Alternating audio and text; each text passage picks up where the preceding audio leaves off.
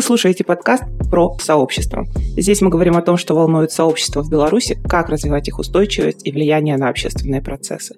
В прошлом эпизоде у нас возник такой вопрос, как принять правила о принятии правил. И вот мне захотелось разобраться все-таки поподробнее, какие вообще есть варианты принятия решений в сообществах какие из методов принятия решений лучше использовать и в каких случаях. Что делать, чтобы заменить нашу голосовалку на более эффективный способ решения общих вопросов.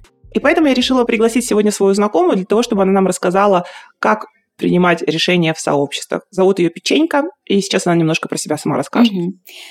Привет всем, меня зовут Печенька. Да, я работаю очень много с группами людей, э, различными организациями, сообществами и помогаю людям часто договориться, прийти к какому-то общему мнению, знаменателю, вот, потому что это бывает достаточно сложно в особенно больших э, группах. И да, поэтому мне кажется, что я что-то понимаю про принятие решений достаточно много. И не знаю, дам ли я какие-то такие э, готовые решения, да, как э, облегчить вообще себе, сделать э, попроще процесс э, договаривания о чем-либо без голосования или с голосованием. То есть нет, конечно, панацеи в этой теме, но надеюсь, что какие-то мои мысли, рассуждения на эту тему, они помогут вам более эффективно работать потом в командах, в группах э, и принимать решения не могу сказать, что более быстро, но принимать решения таким образом, чтобы люди были довольны этим процессом и чтобы они потом следовали тем решениям, которые они принимают. Класс спасибо. Вводная просто очень заинтересовала меня. И ты упомянула вот голосование, да? Я вот как раз с этого вопроса и хотела начать. Просто мне кажется, это самый популярный вообще метод для принятия решений в сообществах – голосование большинством. Вот как ты думаешь, почему оно вообще такое популярное, да, и почему именно это вспоминается сразу, когда надо что-то решить вместе, какой-то вопрос? Только голосовалка. Ну, наверное, потому что это людям кажется самым простым, и всегда кажется, что вот сейчас мы зададим э, наш сокровенный вопрос, и все люди ринутся отвечать на него, и мы увидим какие-либо предпочтения. И есть всегда такая надежда, что вот, э, скорее всего, проголосует достаточное количество людей, их будет очень много. И вообще, когда мы голосуем за такие варианты, все надеются, что, конечно, выберет все-таки какой-то один вариант, э, и там будет прям 80%, ну, то есть будет понятно, что вообще с этим делать дальше. Но, к сожалению, на практике такое редко происходит. Вот. Поэтому мне кажется, что голосование — это инструмент, который переоценен, и мы можем порассуждать про это тоже, почему так. Потому что, вот, например, не знаю, могу тоже тебя спросить. Вот если говорить про голосование, да, вот какие есть плюсы, какие есть ограничения этого метода? Можем просто порассуждать. Может быть, с нами вместе могут порассуждать те, кто слушает нас. Да, очень интересно. Плюсы. Начнем с плюсов, да.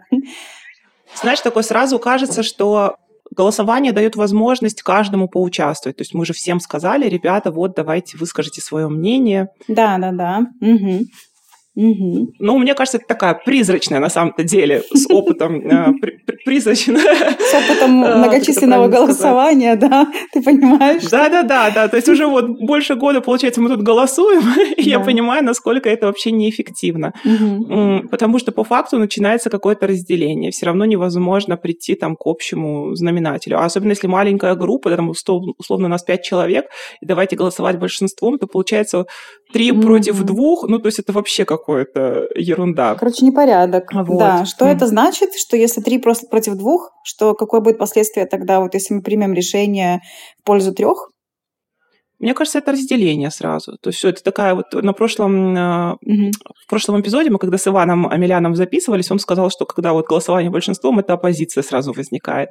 И мне кажется, да, на самом деле так оно и есть. То есть у нас, получится, три человека уже какую-то свою команду угу. формируют, и эти два оставшиеся за бортом, они уже входят в какую-то оппозицию. И дальше часто этот раскол, он усиливается. Хорошо, если мы потом сможем вырулить на какие-то общие решения, у нас нормальные там отношения в сообществе, мы сможем это как-то проговорить. Угу.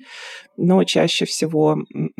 Да. Чаще всего начинаются какие-то внутренние обидки, что вы нас не слушаете, делаете все равно так, как хотите, и погнали. Ну да, да, да, да. Поэтому всегда... вот, а что еще, почему, какие плюсы? Потому что все, наверное, знают, как это. То есть да. достаточно просто поднять руку и все. И думать особо не надо. И договариваться не надо, угу. обсуждать. да. Ну, это достаточно быстро, скажем так. Просто задаешь опросник или задаешь вопрос, э, подсчитываешь голоса, даешь какое-то время определенное, чтобы люди проголосовали, потом подсчитываешь и вот потом как-то интерпретируешь то, что люди тебе там ответили и оглашаешь решение, но, к сожалению, так часто бывает, что сложные решения э, не принимаются таким голосованием. Ну, то есть, наверное, самое простое, за что вот можно поголосовать, это дата часто бывает, да, или там время или, не знаю, это может быть какое-то там название чего-то, да, такое бывает, хотя тоже там это достаточно сложный вопрос, или надо придумать какое-то концептуальное название. Ну, то есть, в принципе, за какие-то простые вещи, вот, например, определиться, когда у нас там будет созвон, или когда мы там все встретимся, или что-то такое, это достаточно быстрый способ, принять решение, да, чтобы большинство было удовлетворено, могло, например, там попасть на какую-то встречу. Но по сложным вопросам, ну, это место проведения какой-нибудь акции, да, ну, тоже, в принципе, там, если у нас uh-huh. есть парочка вариантов, мы можем поголосовать, сказать, ну, окей, в этот раз мы идем вот туда-то, да, или там что-нибудь делаем. Но во всех остальных случаях, конечно, голосование не супер э, оптимальный способ, потому что всегда остается или большая часть, ну, например, если там 3-2 да, соотношение. То есть понятно, что такое большинство, оно тут очень условное. И ты правильно говоришь, что будет какой-то раскол. По крайней мере, будет недовольство, потому что достаточно противоположные позиции, да, если вы проголосовали и выбирали из нескольких вариантов. Либо будет большинство и какое-то меньшинство, и это будет означать, что потребности какое-то количество людей не были учтены. Ну, например, если вот говорить, вот э, в сообществах было такое исследование, обсуждали в одном из городов, где нужно вообще делать освещение. Как ты думаешь, вот где освещения не хватало мужчинам? Мужчинам? Да, мужчинам, да, где не хватало освещения Слушай, в городе. такой вопрос сейчас задала, понимаешь, я даже не могла подумать, что в таком разрезе этот вопрос можно сформулировать. Ну, что есть разница между мужчинами и женщинами да. и тем, что где-то можно ставить освещение. То есть это прям такой сейчас вопрос. Это самое простое, это просто mm. вот было, было, было исследование про то, э, каким образом вообще нужно поменять вот систему освещения в городе, и где не хватает света, и потом сделали гендерную сегрегацию, да, ну вот именно по полу разделили ответы мужчин и женщин. Это такой самый самый простой способ. Это я еще не беру, вот, например, там возрастные эти вот категории, да, ну вот, например, самая простая, это вот гендерная сегрегация, посмотреть, где у нас вот э, какие предпочтения есть у мужчин и у женщин в среднем, да, вот по палате. Вот как ага, ты думаешь, да. где мужчинам не хватало освещения? Да, у меня сразу включаются какие-то стереотипные, наверное, ну. мнения. Мне почему-то на ум переходит первая автостоянка или гаражи, вот что-то с этим связанное. Да, да. Хотя вряд там, ли, где, конечно, там, я представляю, что среди моих, слышишь, среди моих знакомых, там, ровесников, ну, наверное, нет ни одного, кто бы пользовался гаражом. Ну, то есть это очень странная такая ассоциация при этом. Ну да, да, потому что, наверное, твои знакомые могут тоже не попадать в какой-то портрет такого среднестатистического горожанина. Но вообще вот мужики, они отвечали, что вот там, где стоит моя машина. То есть им не хватало освещения на парковке, да, на стоянке, там где-то вот перед домом, чтобы они могли там посмотреть из окна и увидеть свою машину, да, или вот э, тоже есть же такие данные исследований, что там, где хорошо освещено, там обычно не происходят преступления какие-то. Ну, то есть если машина хорошо mm-hmm. освещена, значит, скорее всего, ее не полезут взламывать. А как ты думаешь, где женщинам не хватало освещения? Магазины, детская площадка, дорога домой, подъезд. Да, дорога знаю. домой, подъезд, потому что ни черта не видно. Ты идешь с ребенком, с сумками, скорее всего, из магазина, и вообще страшновато, да, мало того, что ты боишься упасть, еще ты боишься, что на тебя какой-нибудь нападет, там, не знаю, да, там маньяк, условно. Получается, что вот если бы мы, например, вопрос такой поставили в чатик, да, какой-нибудь там районный, сказали, слушайте, ну, дорогие вот наши там, да, жители и жительницы, вот что вы думаете вообще, где нам нужно освещение сделать в первую очередь? Однозначно у нас бы могли разделиться очень сильно голоса, при этом, ну, вот так бывает, например, тоже вот когда принимают решение, как трансформировать двор и что сделать, как его сделать, например, там более инклюзивным, из этого постоянно происходят конфликты, потому что женщины, например, хотели бы, чтобы была э, площадка, да, и там место, где можно вообще гулять с детьми, и где не было бы никаких там, э, не было бы проезжей части, да, а, например, там мужчины часто хотят, чтобы это место было как раз-таки для того, чтобы можно было поставить свою машину. Из этого происходит масса просто конфликтов, и тут очень сложно, в принципе, договориться и принять какое-либо совместное решение. И вот то же самое было бы, наверное, в чате, бы мы обсуждали и освещение, и другие вопросы, да, не учитывая, просто, просто простым большинством, не учитывая возраст, не учитывая потребности людей, не учитывая гендер, В общем, ну, голосование в этом смысле достаточно сложная такая штука, э, и вот это большинство, да, условное, потому что оно нам не дает понимания, так как же нам действовать часто, да, особенно если вот эти вопросы касаются каких-то стратегических вещей, в которых нужно вкладывать много ресурсов, поэтому вот эту систему нужно переосмысливать и нужно использовать другие инструменты. Угу. Да вот давай тогда расскажи нам про другие инструменты. Да. Мы можем с кейсами работать тоже. Ну вот, например, то, что я часто использую в своей работе, то есть сейчас, конечно, очень много идет разговоров про горизонтальное принятие решений, вообще горизонталь, отход от такого вертикального управления. Э, но всегда возникает вопрос, и как же вот это горизонтальное принятие решений простроить? Ну, потому что получается, что нам доступен только один инструмент, особенно если не, не встречаться физически, да, и это вот голосовалка. Uh-huh. И люди часто боятся встречаться для принятия решений. Но есть э, много других систем, то есть каким образом можно было бы принимать более сложные решения. Ну, наверное, стоит вообще начать с того, что люди очень-очень не любят принимать решения. И это... О, да. это... это выбор. Это сразу... Это же надо что-то выбрать. Это же за что-то надо сразу нести ответственность. да, принятие решения – это боль. Э, потому что всегда есть те, кто э, предлагают, да, вот какой-то вопрос к обсуждению, и тогда люди голосуют, тогда, соответственно, это означает, что те, кто проголосовали, должны каким-то образом это исполнять, да, ну, если, например, они проголосовали за какую-то, вот там, не знаю, там, э, приемлемую опцию для себя, и было разделение во мнениях, да, то есть потому что часто на этом этапе тогда другие люди начинают отваливаться. И получается, что нужно как бы выполнить то, что вот мы решили, не накосячить, да, еще как-то сделать так, чтобы те, кто чей вариант не был выбран приемлемый, чтобы все-таки найти какой-то способ, чтобы они поучаствовали и не откололись в процессе. Процесс принятия решений, он очень сложный, и люди в течение дня принимают просто массу решений, да, тысячи решений вообще в день, начиная от самых мелких и заканчивая какими-то достаточно такими большими. И поэтому многие люди, особенно вот я не знаю, если слышала историю того же Стива Джобса, например, который всегда ходил в одном и том же, да, например, там джинсы, mm-hmm, там, да. майк, просто чтобы экономить энергию и не принимать решения по поводу каких-то других вещей, например, как я сегодня буду выглядеть, да, потому что это тоже решение, которое отнимает энергию. И более того, это вот мы сами с собой, да, вот когда нужно принять решение, нам бывает сложно, там, да так, сегодня я буду делать вот это или вот это, или там каким образом расставить приоритеты. А если это групповое решение, то это вообще боль в тройне, потому что люди, в принципе, очень плохо принимают решения и очень плохо умеют договариваться. Нет культуры принятия решений группового, ну, групповых, вот что нас никто не учил. Да, нас никто не обучает принимать эти решения, каким образом, какие есть системы. И вот, например, я очень много работаю с, с группами, э, с принятием решений. Вот часто мы ходим какой-то с командами в походы да, и вот, например, пойти в поход, mm-hmm. мы даем им задачу часто, вот давайте сделаем так, вы сами решаете, какой маршрут вы выбираете, вы решаете, что нужно брать с собой. У вас есть рамочные условия, например, вы идете, там, не знаю, несколько километров, да, минимум, например, там 10, там, не знаю, это максимум, это должно быть 20. Вы должны вернуться маршрутами, не знаю, там, другой группы, с которой вы идете, да, мы там часто разбиваем на две группы. И э, все остальные решения принимаете сами. И мы даем на подготовку к этому ну, почти, почти весь день, потому что люди начинают обсуждать. Они делятся на группы. Потом каждая группа берет на себя чаще всего ответственность за какой-то вопрос. И потом вот они выходят в этот поход, и я иду с ними часто, и вот мои коллеги тоже как сопровождающие. То есть наша задача смотреть за безопасностью и наблюдать за процессами, которые происходят, и не вмешиваться, в общем, в процесс э, принятия решений и какие-то вещи, которые делает группа.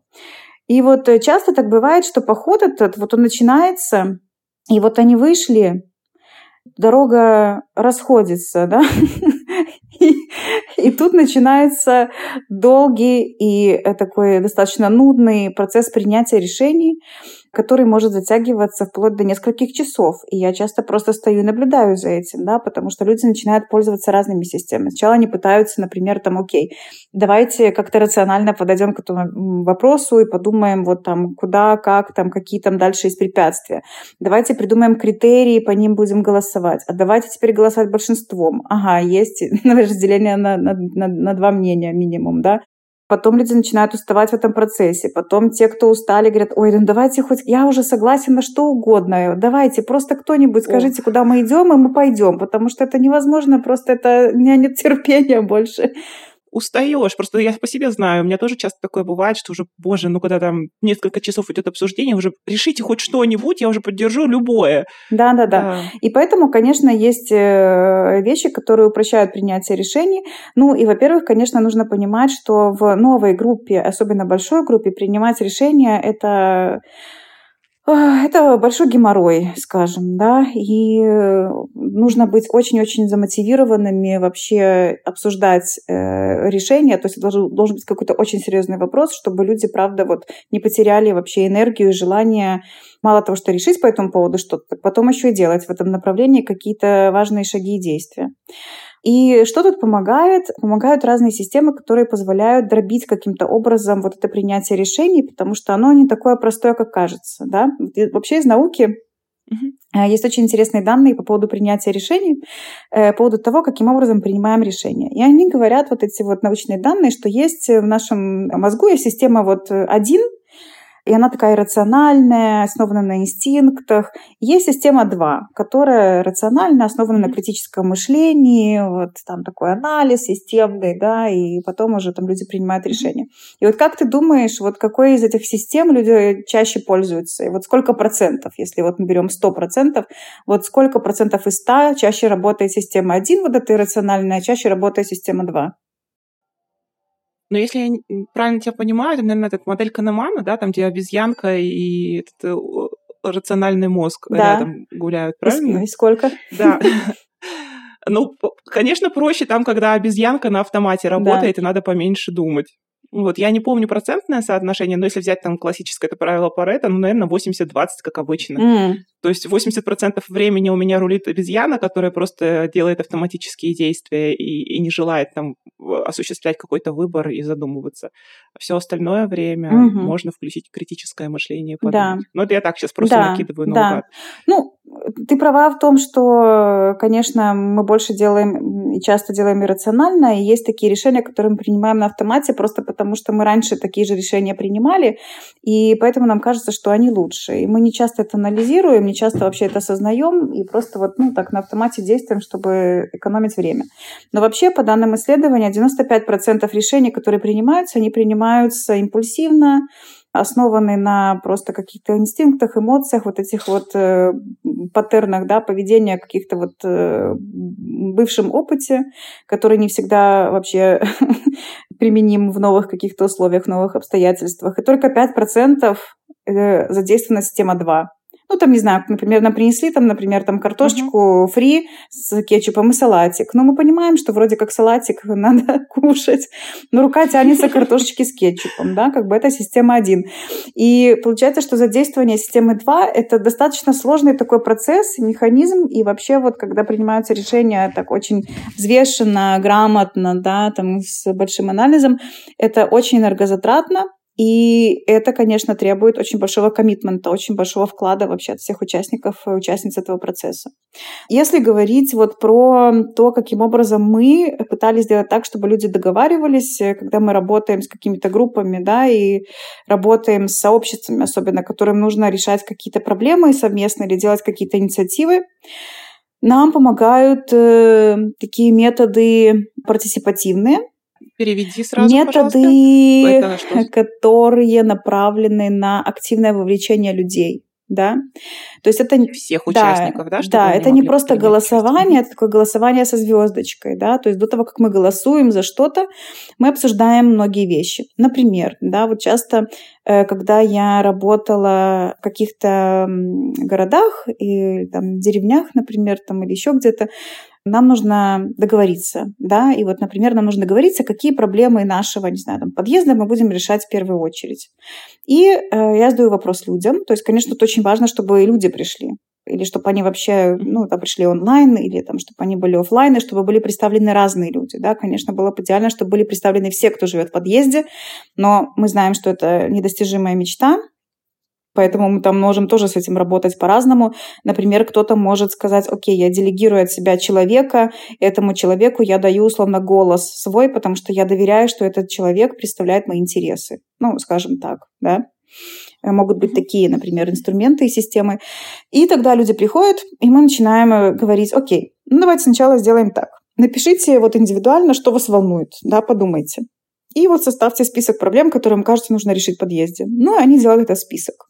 Этот список может быть э, большим, маленьким, да, и, конечно, люди видят очень разные проблемы. Кого-то волнует, э, что в подъезде грязно, кого-то волнует, что ящики какие-то там почтовые не очень-то красиво выглядят, кого-то волнует, что нету системы видеонаблюдения, кого-то волнует, не знаю, там, что не все скидываются бабками, когда нужно лифт ремонтировать или что-то делать для подъезда. Ну, в общем, у всех разные есть проблемы, и тогда, что мы делаем дальше, после того, как индивидуально люди записали все, что их волнует, мы тогда начинаем их объединять в какие-то маленькие группки. И тогда они садятся, и в этих маленьких группках они делятся своими этими проблемами, и они должны выбрать в группе несколько приоритетов. Да, то, что у них совпадает, или то, что вот правда очень-очень важно решить. Да, их это волнует. То есть таким образом мы из огромного списка проблем, которые люди вот набрасывали индивидуально, если бы мы собрали, да, он был бы, наверное, очень большим, мы его начинаем чуть-чуть сокращать, используя критерии такой вот совпадения, общее, да, такая, приоритеты, да, какие-то. Окей, они это сделали. У нас появилось там, например, от каждой группки там какое-то количество приоритетов.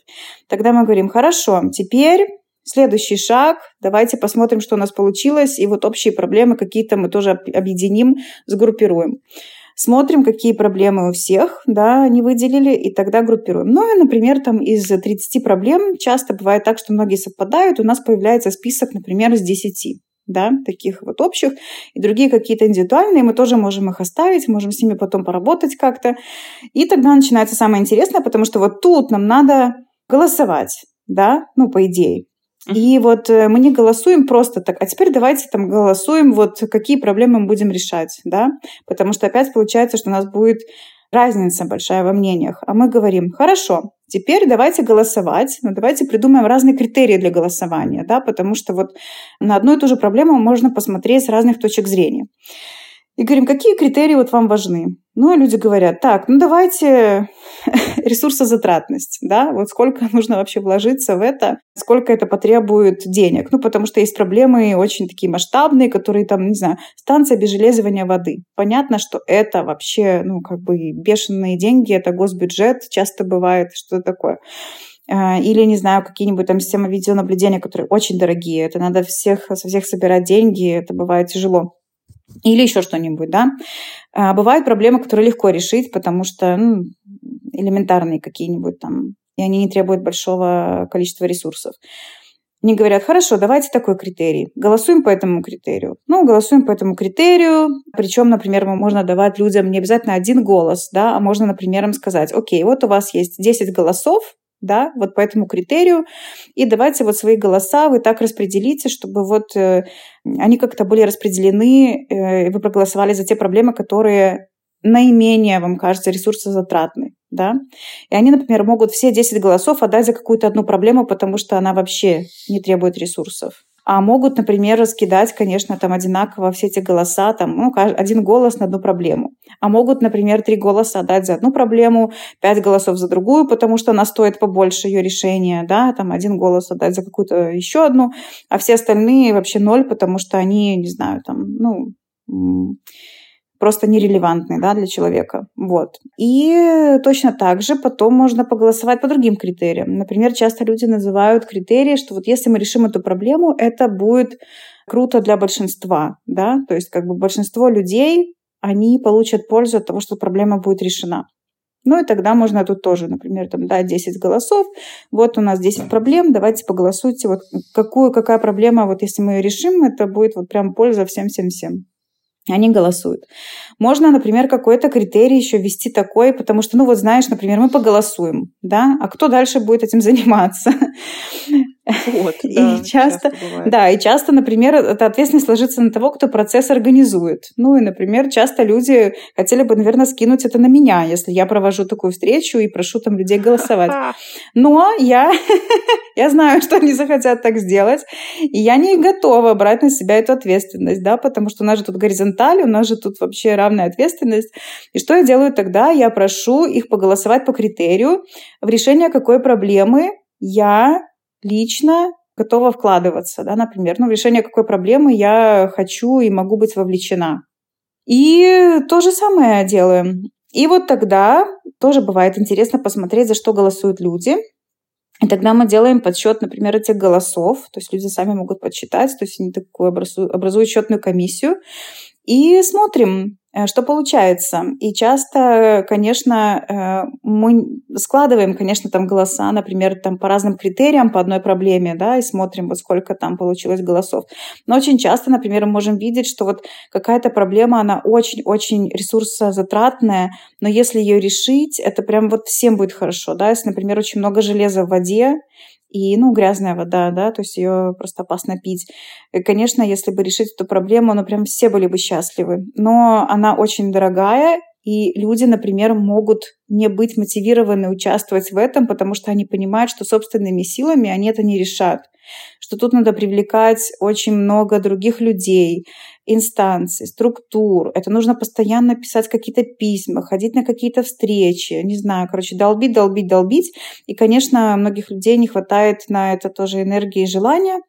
И часто непонятно даже с чего начинать, потому что она настолько комплексная, эта проблема, что даже не ясно, вот какая вообще первый, какой первый шаг. И поэтому там может быть очень мало людей, которые хотят заниматься ее решением. Да?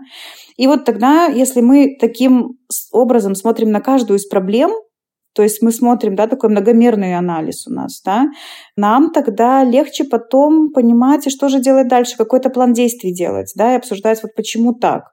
И люди говорят, ну, мы вообще не знаем, как это решить, да, я могу сказать, окей, а у меня есть экспертки, которые работали с этой темой очень много. Они работают в экологической организации, да, очень такой крутой, и они уже сделали так, что добились, чтобы вот в других э, городах появились станции обезжелезывания воды и могут поделиться с вами этим опытом. Или я могу вас связать с жителями другого города или деревни, где они сделали то же самое.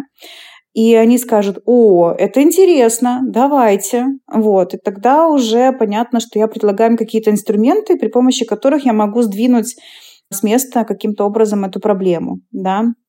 И плюс э, таким образом можно формировать какие-то рабочие инициативные группы, которые будут заниматься решением конкретной проблемы, будут рассказывать другим, как вообще идет прогресс, да, будут запрашивать какую-то помощь.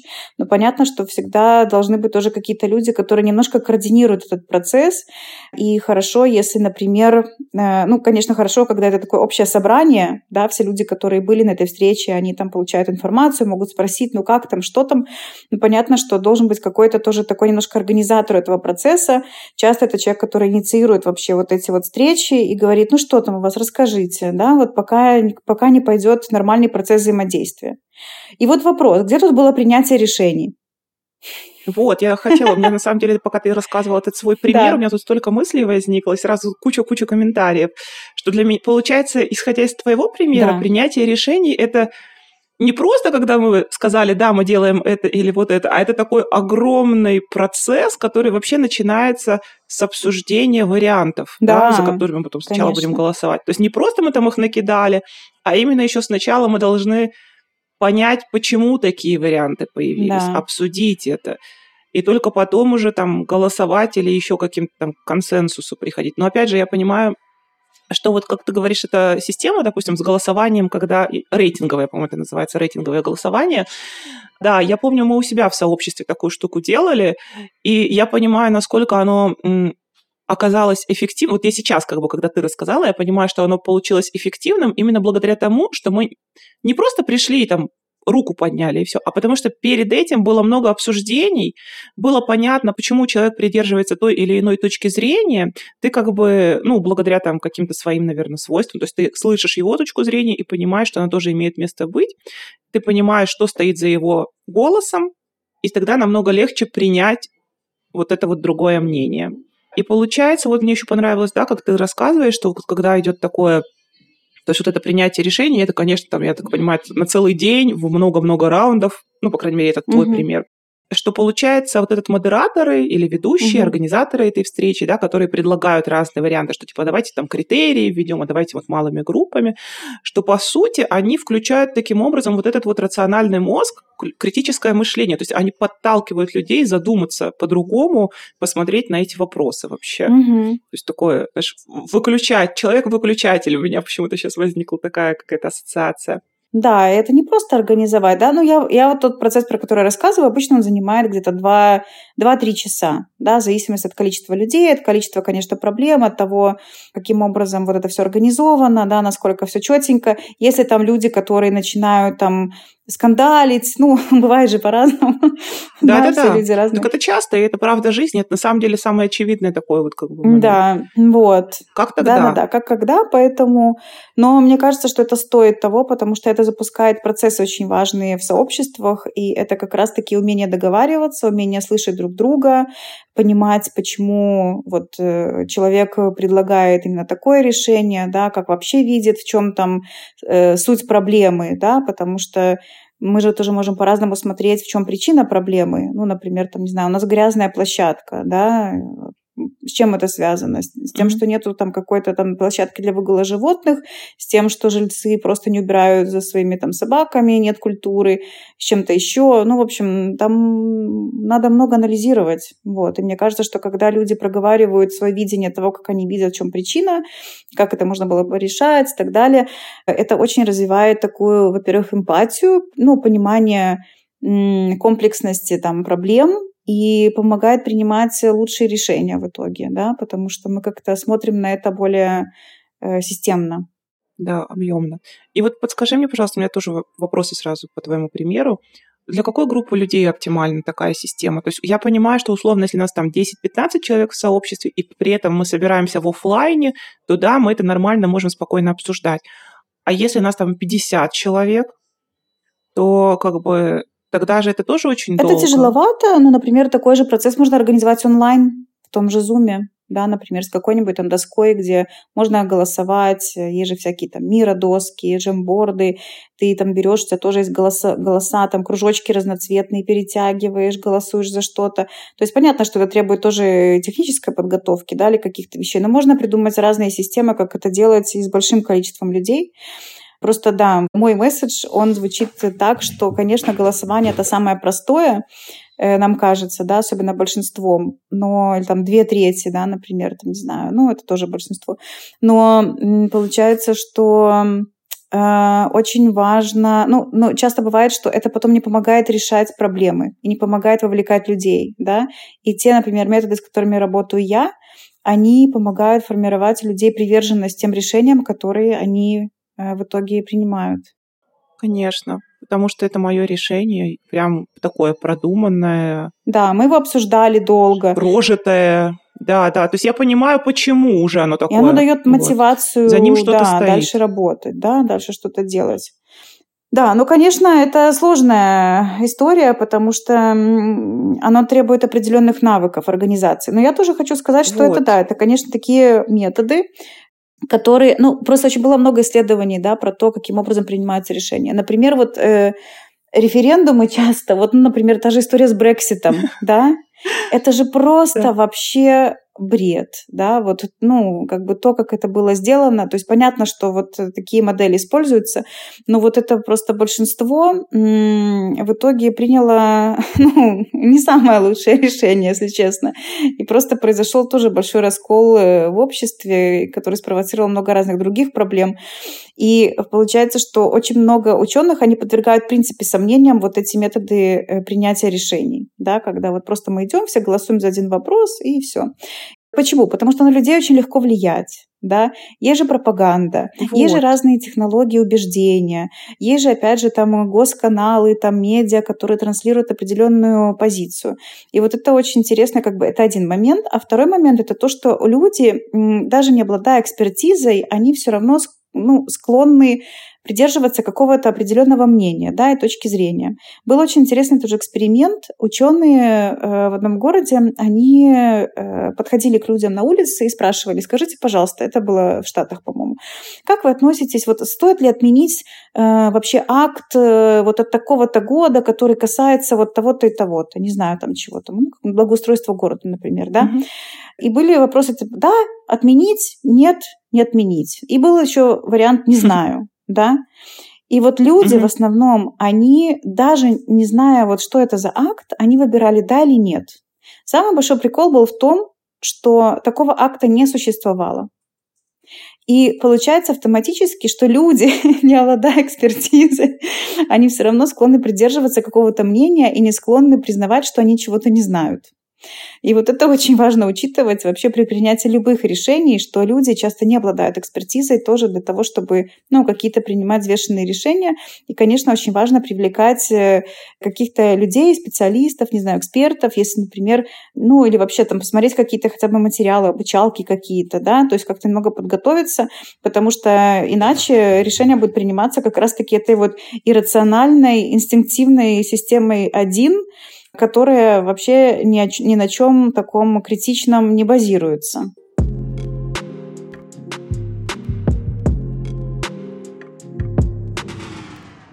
Смотри, вот ты говоришь, а, мало того, что люди принимают решения без экспертизы, да. да, а еще же, например, вот в сообществах у нас, это прям вот я знаю, явный такой момент есть, когда мы просто прислушиваемся к какому-то мнению лидера, либо там авторитетного человека, то есть по каким-то критериям он мне просто нравится, приятен, симпатичен, угу.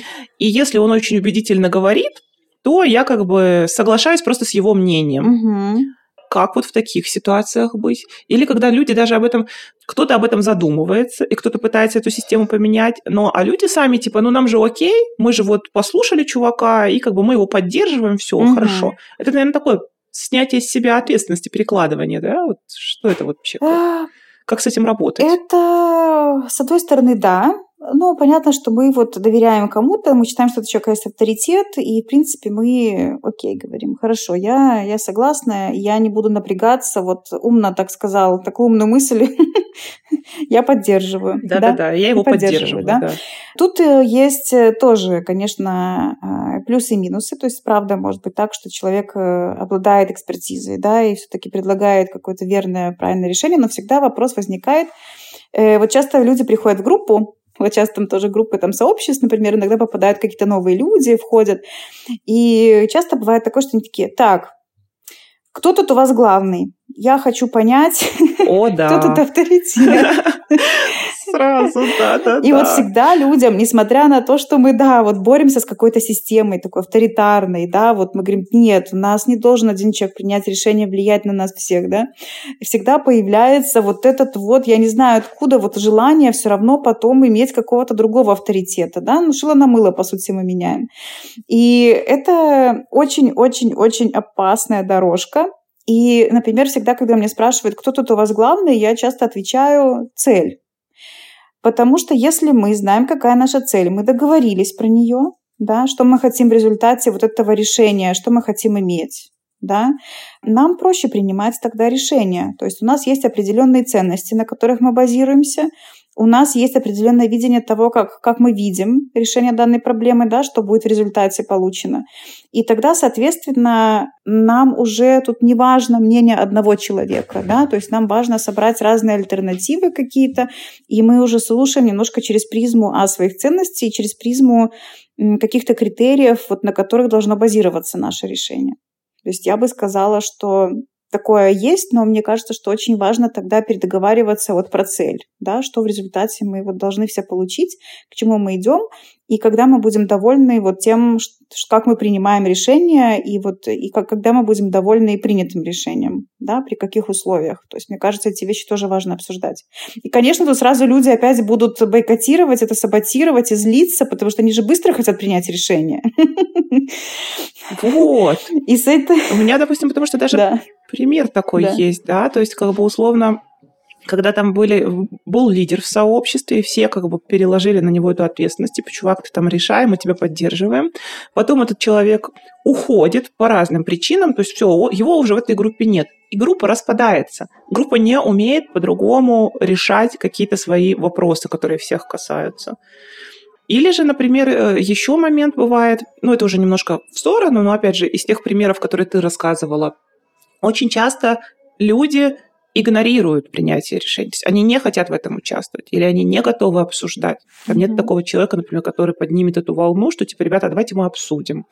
И все идут там просто голосовать тогда. А когда голосовать, вот даже в чатах же, это очень часто, то есть там вроде бы нас группа, нас там 30 человек или 20 человек, и давайте проголосуем за что-то. И в итоге голосуют только там 10, хорошо, если 15 человек. Да. И ты такой, блин, что происходит вообще? Вот почему? То есть люди игнорируют вообще вот этот сам процесс обсуждения, они не приходят на эти встречи, они не хотят это проговаривать, они не принимают в этом участие, а потом саботируют. Значит, нам нужно работать с другой проблемой, да, потому что пока у нас не будет приверженности в группе, пока люди не будут разделять одну цель, у нас не будет никакого процесса принятия решений.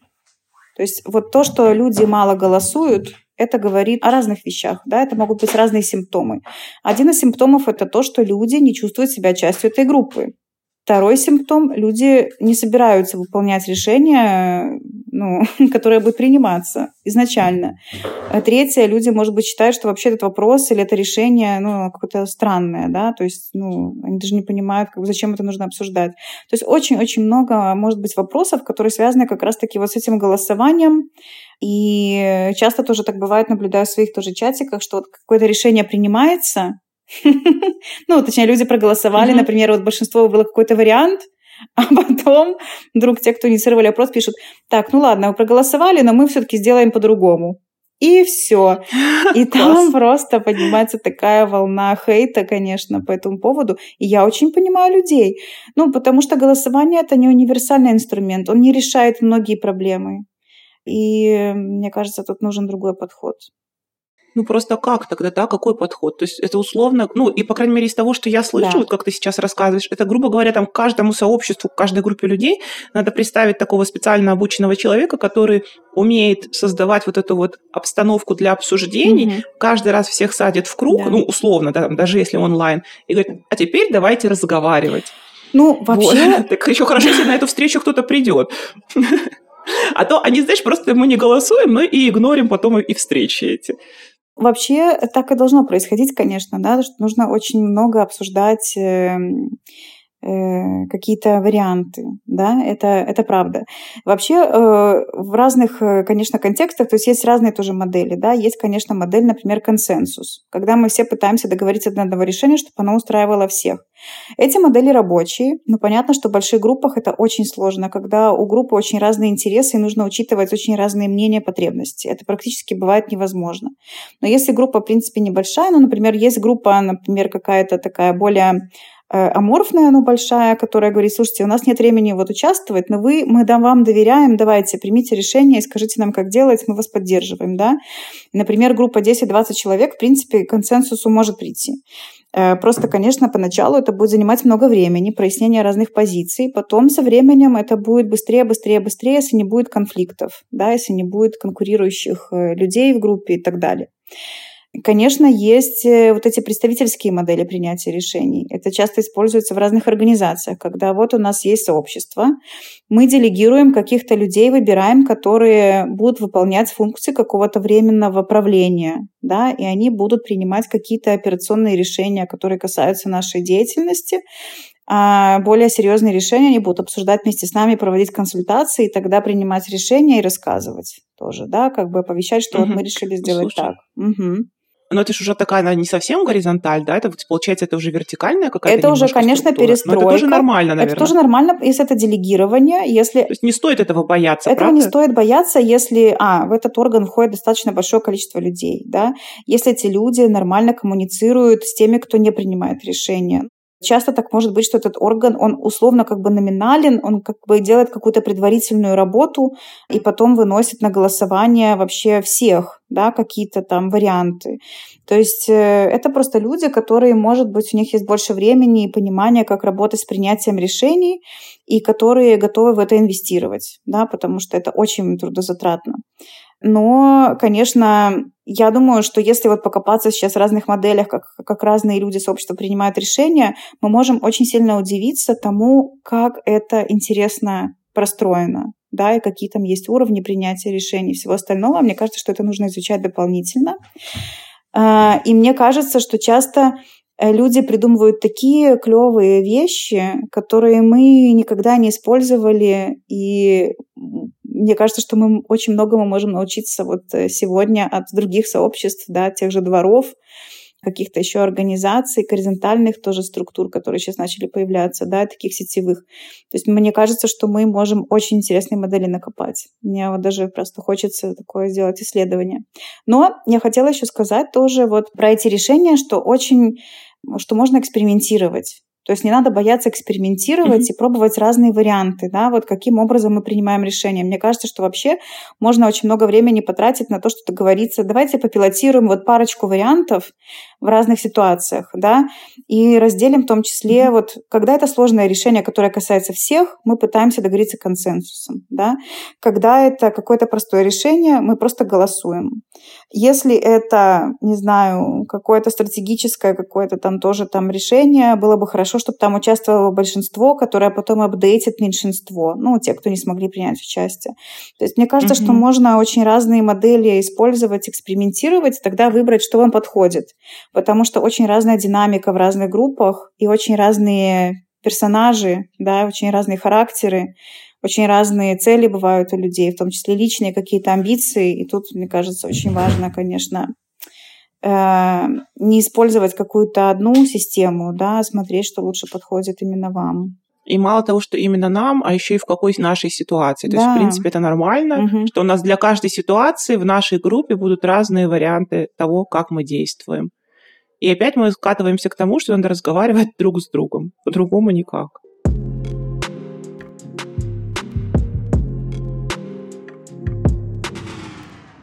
Не знаю, помогла ли я тебе с принятием решений. Очень, очень, очень было интересно. Я тебя еще задержу ненадолго. Вот буквально дай мне еще 10 минут, потому что у меня просто подготовлены несколько примеров, и я бы хотела, чтобы ты просто их, ну, как-то прокомментировала, mm-hmm. да. Ну вот, например, когда мы сейчас заходим в сообщество, я знаю, что многие сообщества сейчас задумываются над своей стратегией, над какими-то своими общими целями, mm-hmm. да, и при этом очень часто вот именно на вопросе обсуждения договоренности, mm-hmm. договариваемости, об общих целях, там, видении будущего нашего сообщества, они разваливаются, потому что они не могут договориться. Вот как все-таки это сделать, когда, как нам договориться об общих наших ценностях, да, о, о, об общих целях и общем видении нашего сообщества – вот как, каким образом? То есть у меня есть свое видение, у тебя свое, у там Маши, Пети, у них еще там несколько других вариантов. И где найти общее? Это сложно очень сделать, это задачка со звездочкой, uh-huh. и мне кажется, что это не всегда реально. Поэтому мы должны быть тоже, мы должны быть все-таки такими реалистками, да, мы должны понимать, что это может не случиться. Но о чем мы можем договариваться, например, это про то, что у нас схожее, а не то, что у нас различно. То есть и мы можем тогда фокусироваться на том, хотя бы, что нас объединяет, а другие вещи оставить для обсуждения в дальнейшем, да, если они, конечно, не настолько принципиальны. И мне кажется, что очень важно, часто мы говорим тоже вот одними и теми же словами, мы обозначаем какие-то разные понятия, но когда мы, или, на, или наоборот, да, и мы начинаем потом прояснять, что мы имели в виду, и оказывается, что на самом деле мы имели в виду достаточно похожие вещи. Просто не было времени послушать друг друга. Вот. То есть э, мне кажется, что, а, надо понимать, что мы, во-первых, не обязаны договориться все вместе про общее видение, оно может отличаться. Плюс, б, mm-hmm. мы можем договориться про какой-то, условно, ну, не компромиссный вариант, но вариант, в котором хотя бы у нас есть общие точки опоры, на основании которых мы будем принимать решения дальше. Да. Ну, либо же, как я понимаю, мы просто договариваемся, до какого времени мы вместе, или там вот тут у нас совпадает, тут не совпадает, значит, где совпадает, мы действуем вместе, да. а дальше мы там расходимся. Это тоже нормально. Угу. Ну да, да. Хорошо. И вот ты еще говорила тоже и в твоих примерах, и вот у меня сейчас такой недавний больной пример. Это была а, встреча как бы нескольких сообществ, и там условно а, и обсуждался вопрос про стратегию на референдум, да. в который мы О, там все ждем, да, надеюсь, любима. которого не будет. Угу. И там получается, да, это сейчас острый вопрос, из-за которого многие да. ругаются. И получается, грубо говоря, там 9 из 10 проголосовали за общее видение, общий вариант стратегии, mm а вот эти а, один из десяти, да, их даже слушать никто не стал. То есть их просто проигнорили, загнобили в итоге и сказали, типа, вы вообще ничего не понимаете. Хотя, может быть, у ребят была здравая какая-то мысль, mm но просто большинство сразу сказало нет, мы даже не будем вас слушать. Mm-hmm. И как вот в этой ситуации быть, и что делать тому же меньшинству, потому что это же тоже у людей, получается, пропадает желание вообще действовать дальше. Хотя вроде бы мы все за победу. Что ты скажешь, если те, кто большинство как-то это не осознают, то есть мне кажется, что тут очень важно задавать тогда вопросы, окей, но видите ли вы, что у нас есть меньшинство, как вы думаете, вот что нам с этим вообще делать? Ну, потому что я не вижу вообще, каким образом еще можно с этим работать. Если людям пофиг на мнение других людей, и да, они считают, что типа окей, все, мы договорились, двигаемся дальше, они, конечно, могут действовать дальше. Вот, может быть, э, то, что предлагает меньшинство, на самом деле было не очень релевантным. Ну, как бы такое тоже же может быть, правда? Может да, быть. поэтому... Там просто даже слушать не стали. Ну, вот то, что слушать даже, не стали, даже это не меня дали беспокоит. возможности... Да, то есть даже не дали возможности э, людям высказаться. Да. Высказаться. Ну, это тоже какой-то симптом в группе. Не знаю пока о чем он, да, но, видимо, угу. тоже про то, что, наверное, не все мнения важны, как минимум. Поэтому, да. Хорошо. А подскажи тогда, а как это вот внедрить? Ну, грубо говоря, вот мы там уже год пользуемся голосовалкой, худо-бедно, кое-как там выжили, и все. А сейчас мы послушали, ну, как бы вот ребята послушают подкаст, кто-то из них решит, что, о, надо менять систему. И как тогда как, как вот эту систему сложившуюся, уже устоявшихся практик можно вообще изменять? То есть я же не приду и не скажу, что все, больше мы не голосуем, теперь мы каждый раз там собираемся и по пять часов угу. обсуждаем там какой-то вопрос. То есть есть какие-то вот практики, как это внедрять новое в то, что уже работает? Или, или не очень Если работает? что-то работает, конечно, и оно работает хорошо, устраивает людей, не уверена, что нужно менять. Да? Можно, конечно, парочку раз поэкспериментировать, но мне кажется, что вот э, изменения такие, они могут вызывать очень большое сопротивление, особенно если механизм рабочий. Задача э, вообще вот этих разных моделей голосования – это облегчить процесс принятия решений. Если мы можем быстро договориться, и мы, в принципе, все удовлетворены принятыми решениями и тем, как работает эта система, ее не надо менять. А, но если у нас очень много недовольства, если люди перестают вообще голосовать, если люди саботируют принятие решений, то есть нужно обсуждать тогда, что не так с нашей системой принятия решений, и давайте попробуем принимать решения по-другому. Да, и тогда тут надо обсуждать все равно как, каким образом, да, предлагать слушать людей, что их не устраивает в нынешней системе принятия решений. То есть мне кажется, что это такой э, непростой процесс, но если его проделать, да, и провести вот эту работу, мне кажется, что это может стоить того. Класс. Очень интересный разговор был. Я надеюсь, что он был еще очень полезный для наших сообществ. Спасибо тебе, печенька. Я была рада встрече нашей. И надеюсь, что мы еще пару эпизодов с тобой запишем. Да, я тоже. Ну да, короче, надеюсь, что мои рассуждения на эту тему и мой опыт, какой-то моя практика была полезной. Вот. Это все непросто. Я понимаю, что многие, кто послушает подкаст, скажут, ой, что за фигню вообще она там рассказывает, непонятно вообще, как это, с чего тут начать. Голосовалка прекрасно работает в нашем чатике. Вот, но но мне кажется, что если мы хотим горизонтального принятия решения, вовлечения всех, чтобы люди были мотивированы, и потом эти решения исполняли и инициировали потом сами что-то, мне кажется, что это должно быть намного больше, чем просто голосовалка в чатике. В том числе, да. Поэтому пора меняться. Спасибо. Пока.